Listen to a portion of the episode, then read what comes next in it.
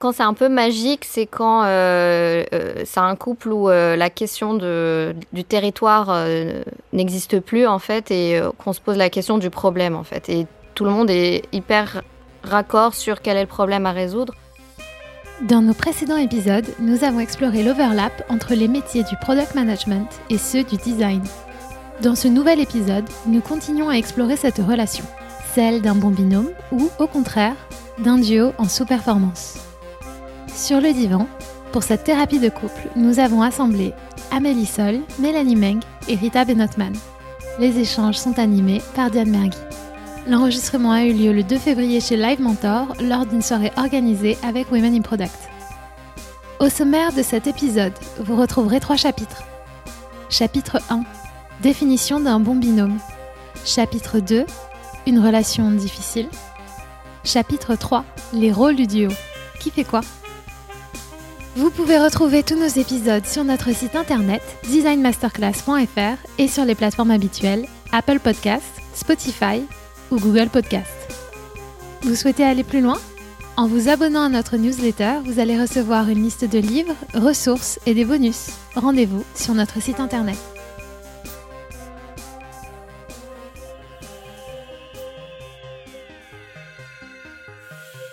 Chapitre 1 Le bon binôme. Qu'est-ce qu'un bon binôme Les métiers du product management et du design doivent souvent travailler ensemble, constituer un duo un binôme capable de concevoir de nouvelles solutions et de nouvelles fonctionnalités. Pour Amélie, une des clés passe par la communication. Il faut clarifier les rôles dans la collaboration, anticiper les overlaps. Elle recommande de partager clairement la définition et les responsabilités de chaque rôle. Moi, c'est Amélie, je suis product manager chez YouSign. Donc, pour ceux qui connaissent pas, YouSign, c'est une solution de signature électronique, mais pas que. Euh, le but, c'est d'accompagner euh, les PME euh, dans l'exécution de leurs contrats d'une manière simple et sécurisée. Je suis arrivée chez YouSign il y a un an et demi maintenant. On était 40 à l'époque, on est 150 aujourd'hui, donc un gros défi de scale-up. Dans l'équipe produit euh, dans laquelle je fais partie, on est 12 et on est composé de UX designer, de product manager et de product marketing manager. Un binôme euh, qui fonctionne, c'est un binôme qui communique. Ça paraît tout bête, mais euh, ça commence par là. Et je dirais que ça commence dès le début en clarifiant les rôles de chacun dès le début de la collaboration, savoir qui va travailler sur quoi, comment, sur quel sujet il risque d'avoir des overlaps, comment on s'organise autour de ça. Euh, et cette clarification des rôles, je pense qu'il faut même la partager au sein de toute l'équipe produit. Chez Usain, par exemple, on, a même euh, écrit en dur euh, dans ce qu'on appelle les product principles. On a écrit en dur, donc sur une note, littéralement sur une note Notion, qu'il il y a certains sujets qui peuvent être pris indifféremment par le product designer, par le product manager, que c'est pas grave, qu'il faut surtout pas hésiter à échanger, à dire, donner son avis sur le travail de l'autre et qu'il faut en revanche euh, définir un lead dès le départ, à chaque début de projet. Ce lead, il peut évoluer en fonction de la fonctionnalité, en fonction euh, du type de fonctionnalité, des risques liés à cette fonctionnalité. Euh, il faut, que ce soit clair dès le début du projet, mais ça peut alterné entre product manager, product designer. Et je pense que cette clarification des rôles, ça, ça, ben, ça aide à avoir une collaboration saine dès le départ. Mélanie partage sa vision de l'overlap. Elle explique que le fait d'avoir peu d'UX designers dans les équipes fait que la partie produit peut effectuer plus de tâches, toujours en bonne intelligence. M'appelle Mélanie, euh, donc je suis au Bon Coin depuis 5 ans et demi. Euh, donc ça fait un petit moment, j'ai eu le temps de voir euh, le Bon Coin grandir, où justement à l'origine on était trois graphistes ergonomes et maintenant on est pratiquement 25 dans l'équipe design avec des UX, des UI, des consumer insights, qu'on appelle aussi. Et, en gros, bah, bien grandi, en tout cas au fur et à mesure des années. à l'origine, quand je suis arrivée, donc on était vraiment pas beaucoup. On a une très grosse influence en fait parce que le Bon Coin fait partie d'un grand groupe qui est Chipset maintenant qui s'appelle Adevinta. Donc on a eu quand même aussi pas mal d'influence en fait des autres pays euh, en termes du X pour le coup. Je pense qu'une des spécificités un peu euh, quand on est UX designer, en fait souvent dans pas mal de boîtes, on a peu d'UX designer pour beaucoup de produits. Enfin ou euh, enfin en tout cas dans une certaine mesure. Et euh, bien sûr, en fait, euh, l'idéal, en fait, pour nous, en tout cas en tant que designer, c'est que justement le produit prenne une partie quand même euh, des, de la charge aussi, parce qu'on va forcément être partagé entre plusieurs équipes. Donc, clairement, cette overlap-là est pas forcément, je pense, un problème clairement, et moi-même je l'encourage, euh, même les products à, aller un peu au devant, prendre, enfin vraiment les devant pour par rapport à leur UX, à leur dire ok, est-ce qu'il y a besoin d'aide, sur quoi est-ce que je peux aider? Sur les différentes parties. Tant qu'il y a des définitions partagées, une connaissance un peu, enfin vraiment partagée de, de ce que c'est que le process design et que la compréhension est, égale, ça se fait totalement. Moi, je suis d'accord. Le bon binôme se pose la question du problème et non celle du territoire. Rita nous donne sa définition d'un duo magique. Moi, je m'appelle Rita et je suis euh, directrice produit euh, chez Payfit euh, depuis trois mois. Donc, c'est tout nouveau. Je suis encore en lune de miel. J'ai des étoiles plein les yeux. En plus, on vient de lever des fonds, donc c'est formidable. Chez Payfit, c'est un petit peu, différent la manière dont on fait du produit, puisque dans mon équipe, les gens qui designent, qui font du PM et qui développent sont la même personne. Ça s'appelle des product builders en fait. Euh, et euh, ils développent le produit sur une plateforme low code qui fait que même en ayant des, skills, quasiment pas de skills en développement, on peut y arriver. Euh, et ce qui est, ce qui est intéressant, c'est qu'il s'occupe aussi de toute la partie, de tout le développement, le cycle de développement produit. Et moi, c'est quelque chose qui m'intéressait beaucoup parce que je me suis jamais vraiment retrouvée dans les démarcations euh, UX et PM. En fait, j'ai fait les deux. Je suis euh, UX designer de formation, j'ai fait ça pendant assez longtemps. Et puis je me suis retrouvée dans une start-up où au départ j'étais UX, mais il y avait personne au produit et donc un peu comme Monsieur Jourdain faisait de la prose, j'ai fait du produit, puis j'ai monté une équipe produit, je suis devenue CPO. Et euh, ça s'est fait un peu de manière fondue, enchaînée. Donc les, les démarcations entre PM et UX, je crois qu'aujourd'hui encore, je les comprends pas très bien. En tout cas, elles me conviennent pas. Quand c'est un peu magique, c'est quand euh, euh, c'est un couple où euh, la question de, du territoire n'existe plus en fait et qu'on se pose la question du problème en fait. Et tout le monde est hyper raccord sur quel est le problème à résoudre ou comment il faut définir le problème à résoudre. Et ensuite, si ça se fait en bonne intelligence, dans une organisation saine, parce que ça aussi, c'est, on pourra en reparler, c'est aussi une condition. Euh, ça marche assez bien tout seul et, euh, et c'est, euh, bah moi je vais faire ça, c'est ok pour toi, ok moi je fais ça, c'est ok pour toi. En fait, c'est un consensus qui se fait un peu sur sur le tas. Euh, à partir du moment où euh, on est d'accord sur euh, ok notre notre client notre utilisateur il est en galère là comment on fait pour l'en sortir? Qu'est-ce qu'il faut aller chercher? Qu'est-ce qu'il faut aller tracter? Et si après il faut faire de la coordination avec d'autres équipes etc naturellement c'est plutôt le PM qui va prendre ce rôle. S'il faut aller chercher des inside business ou data en général ça arrive que les product designers soient bons en data, mais statistiquement, c'est plutôt les PM qui vont, qui vont là-dessus. Mais tu, tu me contredis, hein, évidemment, si, si je raconte des bêtises. Euh, sur la user research, euh, de manière, enfin vraiment, s'il faut aller faire de la méthode poussée user research, de l'observation, en général, les product designers, ils sont un peu mieux formés à ces choses-là. Encore que, voilà, ça se discute parce que maintenant, les, les pratiques, donc ça se fait assez naturellement et et il n'y a pas, il euh, a pas à couper les cheveux en quatre. Après, moi, je trouve ça super cool que dans une charte, dans une orga, on puisse poser ça de manière claire et dire c'est pas grave quand il y a un overlap en fait. C'est c'est cool, euh, ça fait partie du process et euh, personne ne va voler le job de personne. Et je pense que ça c'est un des trucs qui est voilà. Comment conserver en remote la qualité d'un duo? Nos invités partagent leurs réflexions sur cette relation à distance, l'importance de garder le contact, de se parler avec spontanéité et de ne pas toujours rester sur la communication écrite. Moi, j'ai toujours travaillé à distance avec euh, le designer, donc je ne connais pas la relation au sein d'un bureau et on échange. La communication à distance, si c'est que par écrit, ça peut être dangereux. et il faut absolument faire un maximum de, je pense, de, mm. de, de meetings euh, à l'oral, donc via vidéo interposée évidemment, euh, euh, et qu'il faut que ça soit le plus spontané possible. En général, si on est un binôme, on travaille sur les mêmes projets, sur les mêmes euh, objectifs, et, euh, euh, et c'est du coup c'est essentiel qu'on qu'il y ait une, émulation d'idées, et pour ça, il faut que l'échange soit spontané et qu'on puisse interrompre la personne à tout moment en disant bah, est-ce que tu as cinq minutes? J'ai voilà je viens de penser à ça est-ce que tu veux qu'on en parle?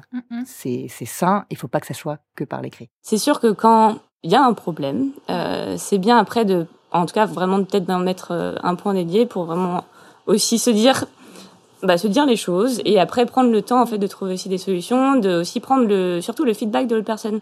En fait, euh, de surtout pas venir et de dire, alors je me décharge sur toi, je prends la chose et maintenant, voilà. Surtout, je pense que sur Slack ou un truc comme ça, alors je vais me décharger et puis voilà, prends et, et surtout on n'échange pas.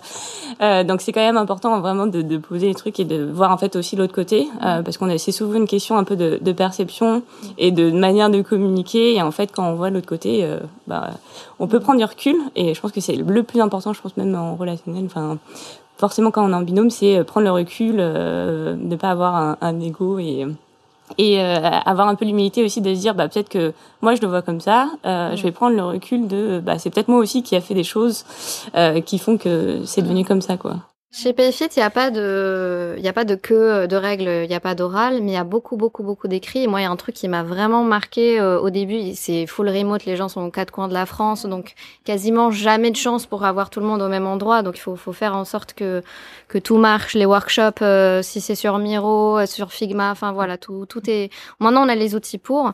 Quelque chose qui m'a marqué dans la communication asynchrone, c'est au début, ça me saoulait grave. C'était, ils mettent des émojis partout, mais partout, partout, partout Désolée si vous m'écoutez les gens de Payfit, mais vraiment au début, euh, tu, comprends pas. Tu prends une décharge de licorne et de fleurs et de soleil et tout.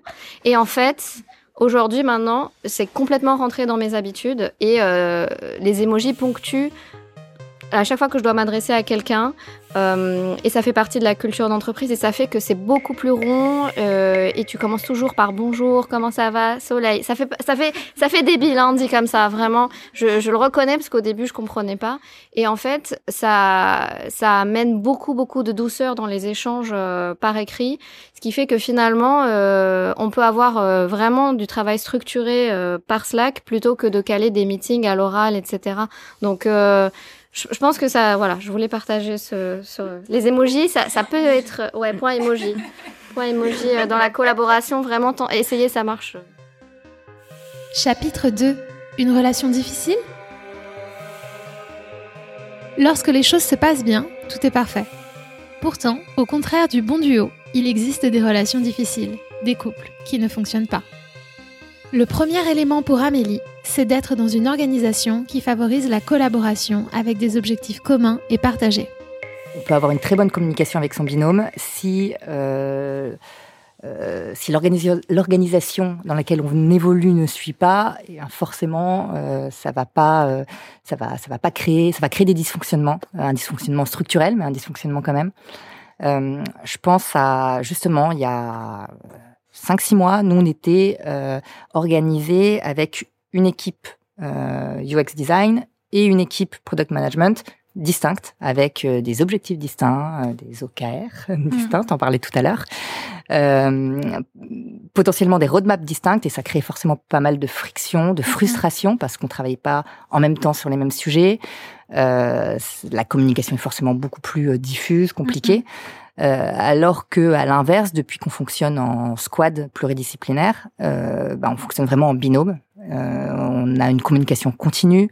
Ça permet de, bah, d'avoir une relation euh, plus forte, forcément, puisqu'on a le même objectif, le même problème à résoudre, et on travaille au quotidien ensemble. Rita partage l'histoire d'un duo sous-optimisé dont elle avait la responsabilité. Elle analyse les raisons des problèmes rencontrés. Donc c'est un product manager et, euh, et euh, un UX, enfin un product designer en l'occurrence euh, où ça marchait pas du tout. Même après avoir euh, clarifié les rôles, les faits des médiations et, et m'assurer que c'était pas quelque chose qui était implicite et qui venait de l'organisation. Euh, il y a parfois des choses qui, qui, qui sont voilà ancrées dans l'individu et dans une sorte de, de territorialité par rapport à à ce qu'on pense de, et notre travail et beaucoup d'incompréhension dans les deux cas sur euh, quel est le travail de l'autre et jusqu'où il va. Mmh. Et, euh, et donc, euh, cette espèce de, de, caricature un peu, parce qu'on on entend ça souvent, mais en fait, ça, ça, ça, ça, ça m'est arrivé, donc je l'ai vu, où euh, le PM va considérer que euh, bah, c'est lui en fait qui a la vision produit, qui la détient, il sait dans quelle direction il faut aller, et donc il faut que le designer se plie à, à cette vision-là, et donc euh, il faut que ce soit exactement comme il pense que c'est. Enfin, limite s'il lui fait pas les wireframes pour qu'il fasse les couleurs après, quoi.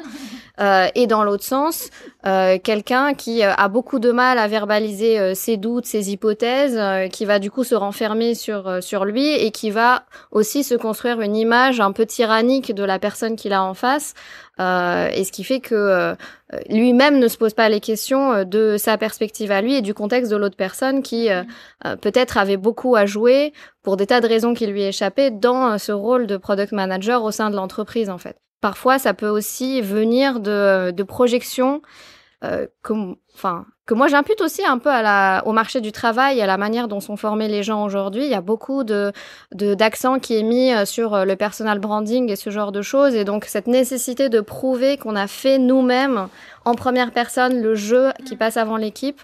Euh, et puis peut-être parfois des gens qui sont formés d'une manière voilà, euh, un peu, euh, un peu rapidement sur des processus qui sont en fait complexes, qui mettent beaucoup de temps à être maîtrisés et qui débarquent et euh, qui pensent avoir tout compris, quoi. Mais même en termes de product management, il y a des choses parfois qui sont qui sont transmises dans certaines formations rapides ou sur internet, etc., assez binaires. Euh, et qui font que bah ouais product manager c'est ça euh, designer c'est ça euh, le gars il fait des maquettes et puis basta et puis on livre le truc pour avoir le lien Figma dans les specs en fait. Le designer il intervient au moment où tu dois faire le URL Figma dans les specs. Enfin donc ça, ça fait rire mais du coup peut-être ça voilà. Mais mais donc c'est un peu tout, ce contexte euh, un peu étrange euh, du monde produit dans lequel on vit, dans, pas forcément sous, sous ces bons auspices, et euh, qui, ajouté à ça, peut-être un peu de juniorité dans le métier, ça peut être un peu... voilà. Malheureusement, Rita n'a pas réussi à résoudre ce conflit. Elle partage les apprentissages de cette expérience. J'ai pas pu le résoudre en fait. Euh, c'est, je pense que c'est quelque chose euh, qui restera et je, je, me refais le film souvent en me disant mais comment j'aurais pu faire autrement? Et euh, je, aujourd'hui je vois vraiment pas comment j'aurais pu faire autrement parce que euh, euh, je pense qu'il y avait aussi une incompatibilité de personnalité très très forte. Parfois ça arrive et euh, on a envie de tout faire pour que ça arrive pas, pour le résoudre, mais mais ouais c'est c'est un peu ouais un peu un échec en fait. Depuis, je pense que je suis beaucoup plus attentive à clarifier dès le début euh, euh, les modalités de collaboration, quel que soit le projet. Euh, et les attentes et de de mettre à l'aise tout le monde dans un mindset mais en fait on ne sait pas on va découvrir ensemble et dès qu'il y a quelqu'un qui a cette pression là de d'où qu'elle vienne mais qu'il faut répondre absolument qu'il faut que cette personne là soit le sachant je pense que déjà là ça part un peu mal quoi plusieurs éléments impactent la qualité de la relation d'un duo il peut exister des facteurs humains, mais aussi plusieurs éléments dans l'organisation. La connaissance des métiers, des expertises entre UX et design, la maturité et la seniorité des équipes, ou la culture provenant d'expériences passées qui influence l'image de son propre métier. La connaissance vraiment un peu plus de ce que c'est que l'UX, l'UX Research aussi, et bien sûr l'UI qui est, enfin, souvent on cantonne euh, les choses à l'UI, et donc c'est très lié en fait avec euh, on a forcément déjà bon la maturité de l'entreprise, donc en tant qu'organisation, où est-ce qu'on en est sur la compréhension vraiment de, de ce que c'est que l'UX, l'UX Research et les distinctions que c'est aussi de l'UI. Et euh, mais aussi en fait plus une entreprise elle va grandir aussi plus en fait les gens vont enfin plus il y a de gens forcément euh, plus il va y avoir des disparités. Ça va être compliqué d'avoir une même maturité sur tout le produit euh, par exemple enfin euh, nous je sais que chez, le Bon Coin on est euh, pratiquement 400 500 sur sur PNT enfin Project Tech. Ça fait beaucoup de monde. Mmh. forcément tout le monde n'est pas au même niveau. Et en plus plus on recrute plus il y a des gens qui vont venir d'autres entreprises. Ils vont avoir d'autres forces bien sûr. Mmh mais il y a une connaissance forcément du, du métier qui est différente. Et donc forcément, là, ça va être plus compliqué. Et euh, c'est un peu justement euh, ça, euh, sur une bonne entente, justement, c'est sur une bonne compréhension bien sûr du process design, mais forcément, en fait, quand il y a une mauvaise compréhension, enfin même, on n'a pas forcément les mêmes définitions, des choses comme ça. C'est à ce moment-là que il peut y avoir des différences et euh, qu'il faut avoir un peu le recul de bah, en fait, comment est-ce que du coup on peut un peu euh, remplir ce gap euh, de différence de, définition et de compréhension de, ce que c'est que le product aussi et l'UX quoi. vais un peu lier aussi la maturité et même euh, la seniorité. Enfin, bien sûr, ça c'est pas forcément lié à, l'expérience, mais pour moi, vraiment, la maturité, ça va avec. On parle souvent de de skill, donc c'est vraiment la connaissance un peu des choses, de comment faire les choses, mais aussi beaucoup de soft skills qui sont hyper importantes à avoir en fait, d'avoir les deux. Et en fait, on capitalise beaucoup sur les hard skills. On se dit beaucoup, en fait, c'est important que quelqu'un sache faire ça, ça, ça, ça, ça. Mais en fait, il y a une très grande composante, euh, surtout quand on est au côté produit, que ce soit PM ou UX. En fait, au niveau des soft skills, si on n'a pas développé ces soft skills, on va avoir du mal à, à bah, forcément à travailler avec un peu plus euh, de gens et à, aller euh, à faire pleinement un peu, je pense, une partie de son métier, quoi. Mais Mélanie, tu as dit un truc super intéressant tout à l'heure, c'est aussi le fait que les gens, ils viennent de contextes professionnels différents avant. Donc, ils ont eu une expérience de... Moi, j'ai fait du produit comme ça, j'ai fait du product management comme ça, j'ai fait du design comme ça. Donc, j'arrive dans un nouvel environnement et je m'attends à ce que ce soit la même chose. Et parfois, c'est pas du tout, du tout le cas. Et, euh, et donc, il y a une incompréhension. Et en fait, c'est toujours implicite. Il n'y a jamais un moment où, euh, on, quand on démarre, euh, je sais pas, dans un onboarding, où on se dit, euh, mais alors comment tu as fait du produit avant Jusqu'où tu es allé En fait, c'est pas forcément des réflexes. Et peut-être que ça, ça pourrait être une option quand on recrute, et en tout cas de faire plus attention à ce genre de choses. Comment comment as bossé avant? Et que ce soit aussi clair pour les gens avec qui tu vas, enfin, les gens de ta nouvelle équipe, quoi. Rita nous donne un exemple de comment recruter un duo complémentaire de façon efficace. C'était une start-up, donc ils étaient vraiment tout petits, ils pouvaient se permettre, mais euh, je trouvais ça assez smart. Euh, donc ils commençaient à structurer euh, leur pôle produit. Et une histoire assez classique, c'est les founders qui font tout au début. Donc il y en a un qui fait, qui gère les investisseurs, l'autre qui gère le produit, l'autre qui gère la RH. Enfin bref, donc ça, ça grossit, faut structurer. Et donc en fait, ils étaient en train de recruter en même temps euh, designer et euh, leur product manager, donc les deux premiers. Et en fait, ils essayaient de, de faire matcher des couples entre eux. Et donc pas de se dire, euh, en fait, euh, la fiche de poste, elle est comme ça, elle est rigide pour l'un comme pour l'autre. L'important, c'était euh, cette complémentarité-là. Et, et à l'issue du, du, recrutement positif de certaines étapes, il fallait aussi que les deux se rencontrent et voir s'il y avait un fit. Et je trouvais ça super intelligent comme manière de fonctionner. Je sais pas si c'est scalable. Euh, mais euh, mais ça va, enfin, je pense que ça vaut le coup d'être souligné. Peut-être en early stage, c'est des choses qui peuvent être faites. Euh, ouais. Ou en tout cas d'impliquer la personne qui est déjà en place, s'il y a déjà une personne en carrément, place dans le Carrément, ouais, ouais, ouais, carrément, carrément. Je pense que c'est, ça dérisque pas mal de choses et puis, euh, puis c'est des belles promesses de complémentarité pour la suite. Rita et Mélanie parlent du travail invisible côté design. En effet, une partie du travail réalisé reste invisible en particulier la recherche en expérience utilisateur qui est réalisée en amont d'un projet. On s'attarde trop souvent à penser que le travail de conception se limite à réaliser des maquettes, alors que c'est une finalité dans un process de travail plus long. Comment ce travail est-il valorisé? Les entreprises et les équipes se rendent-elles compte des différentes étapes nécessaires à la réalisation d'un projet? Aujourd'hui, dans la boîte où je suis, oui, c'est assez bien valorisé. Euh, ça n'a pas toujours été le cas. En conseil, typiquement, c'est très compliqué parce que euh, en conseil, on vend du temps. Euh, et donc, bah, le client a pas envie d'acheter du temps euh, invisible en fait. Et donc, euh, je sais pas comment ça se passe. Ça fait longtemps que je, je comment ça se passe maintenant. J'ai quitté le conseil depuis longtemps, mais euh, là, il y avait quasiment jamais de budget pour la user research en fait. Quand on avait une semaine, c'était le bout du monde quoi. Et un jour, j'ai eu un projet. On avait deux mois de user research. c'était un énorme projet, mais c'était fou, quoi. On était là, mais les gens, ils comprennent, en fait. Le, client, il comprend. Et de fait, ça s'est hyper bien passé. Et on avait des gens très sharp en face. Euh, euh, c'était une culture un peu plus anglo-saxonne et tout. Mais enfin, voilà. Et euh, donc, ils étaient un peu plus aguerris à ces choses-là. Donc, ça dépend vraiment de l'organisation, en fait. Pour le coup, ça, c'est quelque chose sur lequel bah, on travaille encore, forcément.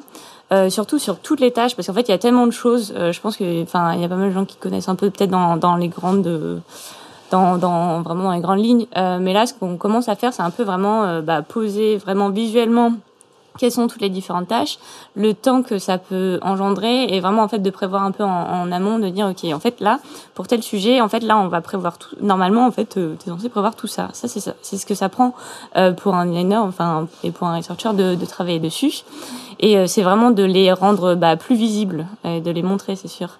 Euh, et bah, c'est quelque chose enfin un peu qu'on essaie de, de, de, faire un peu justement pour pour différentes équipes là en ce moment, pour un peu plus se rendre visible et puis même d'expliquer forcément tout ce qui a déjà été fait, comme on, a pu le dire avant. En fait, c'est hyper important de pas montrer juste le, la finalité, mais de toujours en fait, bah, bien sûr embarquer les équipes dans ce qu'on fait et de toujours expliquer son process avant de ce qui a été fait et, et aussi bien sûr de, de dire et d'avoir sa voix bien sûr quand les choses sont priorisées, de dire ok bah en fait Là, côté UX, euh, on, on, se dit qu'on va délivrer ça à tel moment, mais est-ce qu'on a vraiment pensé à toutes les étapes qu'il fallait faire? Je pense qu'il faut peut-être un peu plus de temps. Comment présenter son travail? Rita partage des conseils qui vont aider à montrer les différentes étapes lors du travail de conception. Toujours raconter une histoire. Tu parles de quelqu'un en fait. Et euh, si tu as la chance de pouvoir travailler avec des personnages qui sont, qui sont bien identifiés, qui sont bien construits, ça marche toujours bien. Si t'en as pas, invente un truc. Euh, mais euh, raconte l'histoire de quelqu'un qui interagit avec le, le produit, l'interface. Ça, ça permet toujours d'accrocher déjà et de voir la logique. Et en fait, c'est un fil rouge euh, narratif qui va permettre aux gens de se projeter.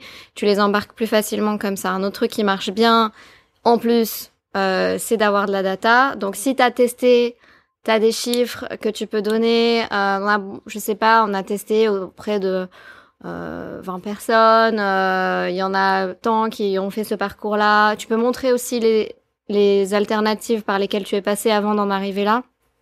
Pour vraiment dérisquer le fait que, enfin, dans la tête des gens, ils voient un truc, donc ils se disent, en fait, euh, il y a tellement d'autres possibilités qui n'ont pas été présentées. Est-ce que la personne a pensé à tout?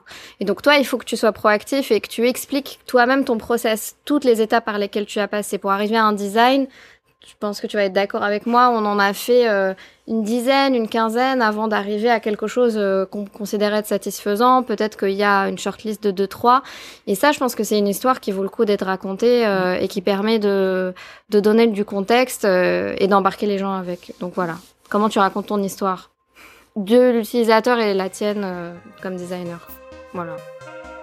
Du côté de YouSign, Amélie nous explique que le travail de recherche et de discovery est affiché pour le rendre visible. Le rôle de product manager contient aussi un certain nombre de tâches invisibles qui doivent être prises en compte. Communication, travail avec les parties prenantes, rédaction des user stories. Côté produit, on parlait de user research et discovery. Euh, nous, dans la roadmap qu'on partage en interne, euh, tout le monde peut y accéder. On met cette phase de discovery, c'est-à-dire qu'on a deux blocs euh, sur une fonctionnalité. On a la phase de discovery et la phase de, de delivery, et on veut la mettre pour montrer que oui, oui, on sait que c'est important cette fonctionnalité. Regarde, on l'implémente pas en ce moment, mais on travaille dessus. Et, je pense que c'est important justement pour montrer qu'il y a des choses qui sont faites. Donc ce travail invisible, ouais, on, on, essaye de le mettre en avant. Euh, côté product manager, euh, il y a du travail invisible aussi. euh, notamment sur tout le sujet de synchronisation de toutes les équipes, les équipes business, les équipes parfois légales, support. En fait, pour euh, pour que la fonctionnalité sorte de la façon la plus fluide possible, ça demande énormément de communication et de synchronisation, de synthèse. Et euh, c'est tout un travail qu'on voit pas forcément parce qu'on voit juste la fonctionnalité à la fin une fois qu'elle est qu'elle est délivrée. Euh, mais c'est un travail qui est essentiel si on veut que ça se passe bien.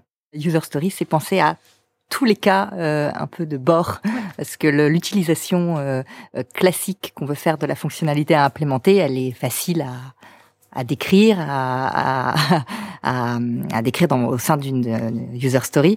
par contre, penser à tous les cas qui vont venir un peu euh, rendre euh, le parcours client euh, qui va créer de la friction dans le parcours client et les anticiper, euh, c'est loin d'être facile et souvent sur une petite fonctionnalité, on peut se retrouver avec des PRD, des Product Requirement Documents qui sont assez assez grands, mais mm. c'est important de les anticiper pour fluidifier le travail du développeur, pour fluidifier le travail du QA et pour être serein au moment de, de release la, la feature.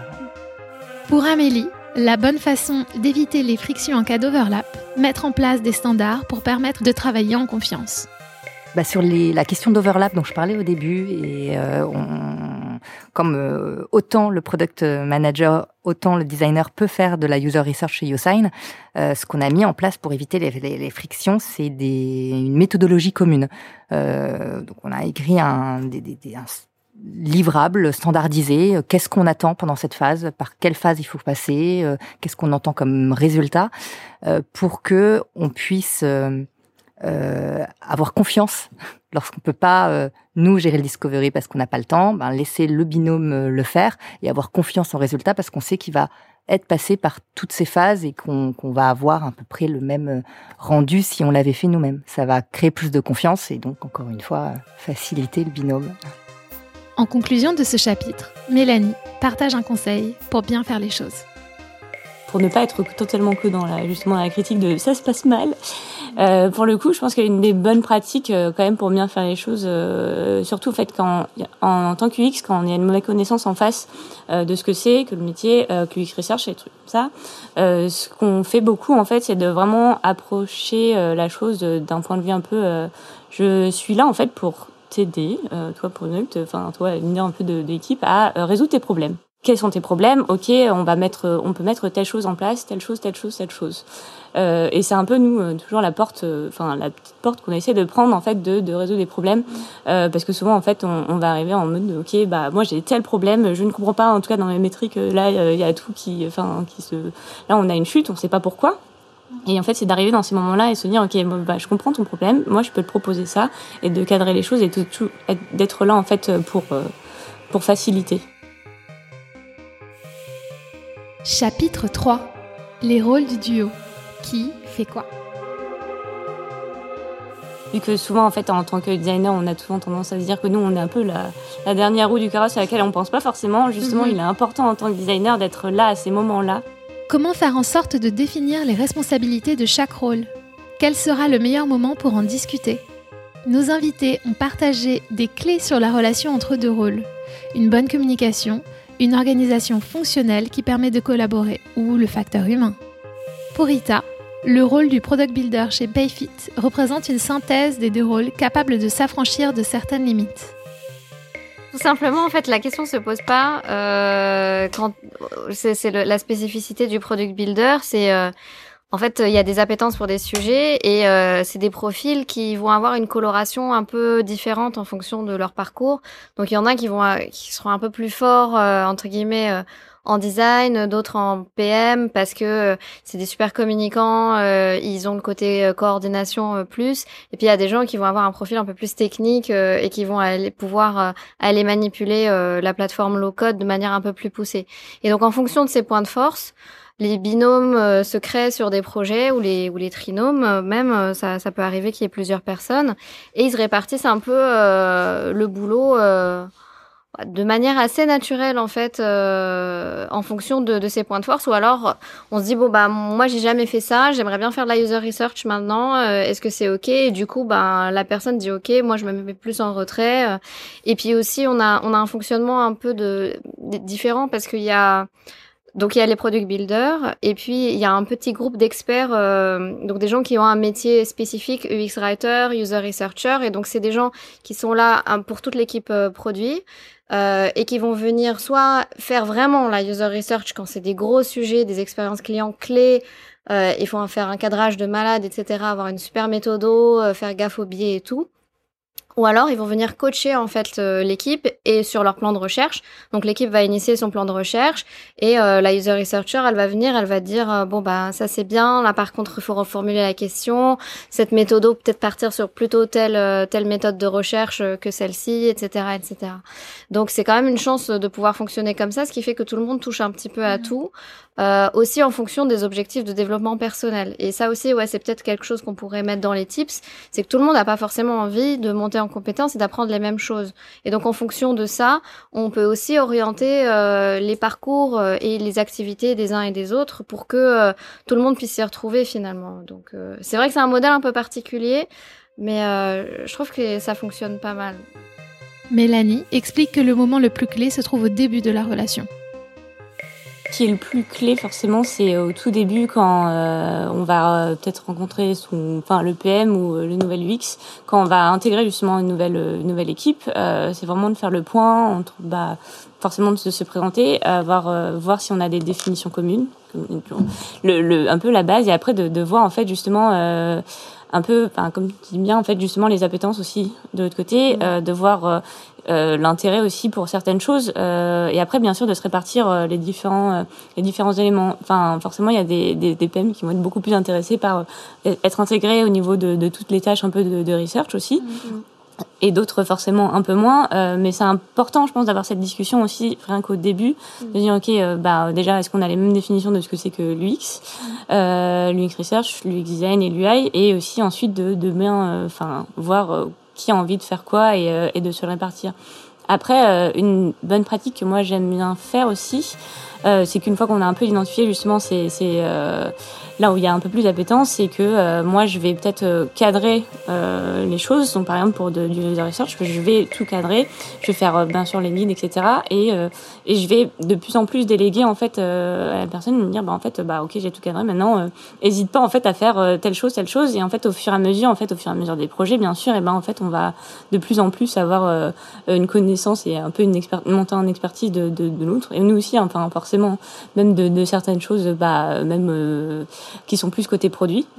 Et, euh, et on aura forcément toujours, bien sûr, la, le responsable, euh, parce qu'on a, on a amené un peu cette expertise, mais euh, de plus en plus, ça peut être un peu plus flou. Mais euh, on a eu cette discussion au début. Et après, on peut le cadrer aussi, euh, en amont aussi, en le faisant bien, en cadrant nos choses sur lesquelles c'est important pour nous. Pour conclure cet épisode, nous posons la question du rôle que peut jouer le design dans la définition de la stratégie produit. Il n'existe pas de généralité plusieurs facteurs dont la nature de l'organisation peut jouer dans la place que vont avoir designers et designeuses dans cette stratégie.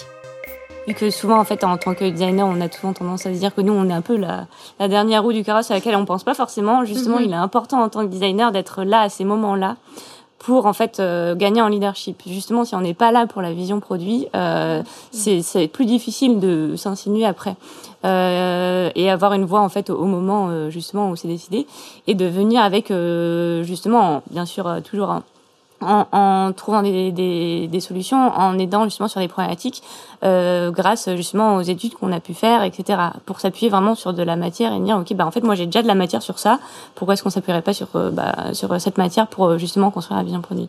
Je pense que c'est très lié en fait vraiment aussi à l'organisation.